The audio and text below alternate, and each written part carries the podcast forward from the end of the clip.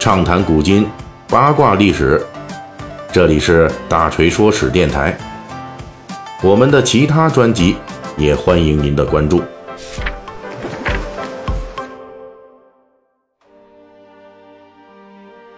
最近啊，这个《三国演义》细节解密啊，呃，我们就一直在讲述这古典小说，呃，《三国演义》里边这个东汉的啊末年各路诸侯。那么兖州啊，这个最主要的主角啊，就是曹操了，啊，属于当时呢，他属于这个还属于一个地方，就兖州这块的第二代霸主。那么他在第二次征讨徐州的陶谦的时候呢，本来这次开局非常好。曹操军是摧枯拉朽，那基本上是要把这个陶谦、刘备联军给彻底打败了。但是呢，就是在这样的飞虎起点的这么一个绝对优势的局面之下，曹操军前线是意气风发，但是后方突然是祸起萧墙，老家基地啊被曹操的老铁张邈以及曹操的老干部陈宫啊这些人联合起来给反叛了。啊，招引著名的独狼吕布入驻兖州，这一下子就把曹操的兖州老家呀全都给占了，就给曹操剩下了三座孤城。我们上一篇内容已经简要介绍了，在小说《三国演义》中啊，引用了正史资料中对这次突如其来的反叛的一些描述，《三国演义》正是采纳了正史中寻常的叙述啊。就把张邈、陈宫等人的这次联合叛曹啊，描述成东汉末年各地诸侯争霸中十分常见的权力之争。张邈等人呢，就是觉得自己也是势力很大呀，哎，没有必要在曹操麾下打工，这才终于呢，趁着曹操出兵在外的机会，就来了一招黑虎掏心。不过，在宋代司马光的史学巨著《资治通鉴》中啊。则对张邈、陈宫等人的叛变提供了另外一个视角的分析。司马光提出啊几件这个时期张邈、陈宫遭遇的事儿，一个呢是吕布离开袁绍去投奔张扬，因为吕布呢这次换主呢是在袁绍几乎要火并吕布的情况下紧急发生的，那吕布的投奔实际上是逃命。而袁绍干掉吕布的计划呢，没有实现呢，那自然非常生气啊。但是吕布逃命过程当中呢，他拜访张邈，并且还跟张邈达成了某种默契，这事儿啊传到了袁绍那儿呢，这袁绍就更生气了，这就开始生张邈的气了。这张邈听说了袁绍的反应之后啊，就害怕了，日夜惶恐，因为那时候这袁绍的实力还是很强大的，他呢就很怕这袁绍打上门来。而且呢，还害怕与这袁绍有同盟关系的曹操啊，是直接跟自己动手了。这时候呢，另外发生的一件事儿，则彻底的激怒了陈宫。啊，这就是名士边让的被杀事。边让是兖州陈留人，属于兖州本土的名士，曾经是担任过九江太守。那边让呢，少年成名啊，属于跟孔融一样的。这东汉党锢之祸后崛起的啊，最后一波的名臣士大夫，而且当时的名人呢，比如像大将军何进，还有这个议郎蔡邕等人啊，都非常器重他，所以他的名气很大，曾经受到朝廷的委任，成为九江太守。结果边让认为这个岗位啊不适合他自己，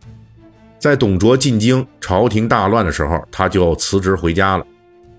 因为边让名气大呀。所以回到陈留老家之后，依旧在当地是有很大影响力的人物。就这么一个人，估计是士大夫灵魂附体了啊。总之呢，是边让死活就是看不上曹操，因为边让是大名士啊，在陈留当地影响力很大。所以呢，刚刚履职控制兖州的曹操呢，对他是非常头疼，哎，也是镇不住他。就在这个公元一百九十四年，也就是。曹操第一次征讨陶谦，因为这个粮草耗尽啊，被迫撤军回到兖州之后，这曹操呢就跟边让这冲突啊就再度就升级啊，俩人是越打越激烈。这次呢，曹操是忍无可忍，终于干脆啊，我就下了狠手啊，就把这个边让给诛杀了。而且这次老曹下手那是确实很狠啊，不仅是杀了边让这一个人，还把边让他们家全给杀了。按照《资治通鉴》的说法，这一次老曹痛下杀手啊，就立即得罪了边让所代表的兖州士大夫阶层，尤其是与边让关系很好的陈宫。这陈宫性格刚烈啊，决心要替边让报仇，同时也看出来了，这老曹既然连边让都敢杀，那同样我身为兖州名士，恐怕连自己也迟早会排到被杀头的这名额里边。于是陈宫呢，又利用自己的才能和名望，私下里就串联，就说服了大家啊，包括张邈等人啊，这些兖州豪强，就以这自保的名义啊，说大家我们得自保啊，以这个名义来说服大家，就集体叛曹了。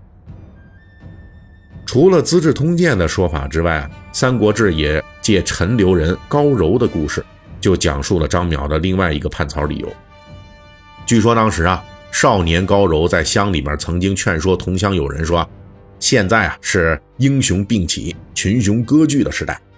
陈留这个地方是四战之地，那兵家必争啊。曹操虽然说控制了兖州，他也有四面扩张的志向，但是我看他这个兖州之主的位置啊，未见得能够马上坐稳，因为咱们陈留的长官张邈比他来得早。”而且早就积蓄势力，占据陈留了。如今曹操以兖州之主的身份控制陈留，我恐怕这张邈啊不肯轻易就范。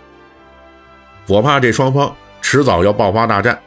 那我就劝各位跟我一起先躲起来啊，躲兵灾，避风头吧。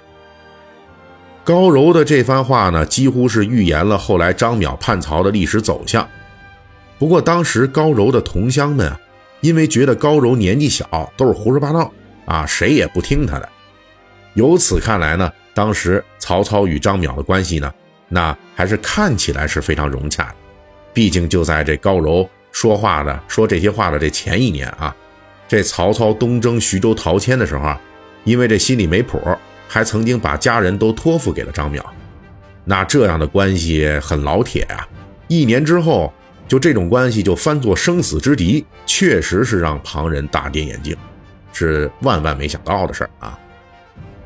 这高柔呢，虽然当时年少，却敏锐地看到了曹操与张邈啊双方势力的冲突，以及对陈留的争夺，可见他这政治敏感度是非常之高的。通过以上这些前人的分析啊，这个乍一看上去啊，这个张邈的这次反叛哈。是老曹跟其他各州郡地方诸侯都是遇到的是同一个问题，很核心的一个问题啊，这就是这个诸侯割据啊与地方豪强势力之间的矛盾。这个问题可以说是咱们《三国演义》细节解密系列里边反复提及的老问题。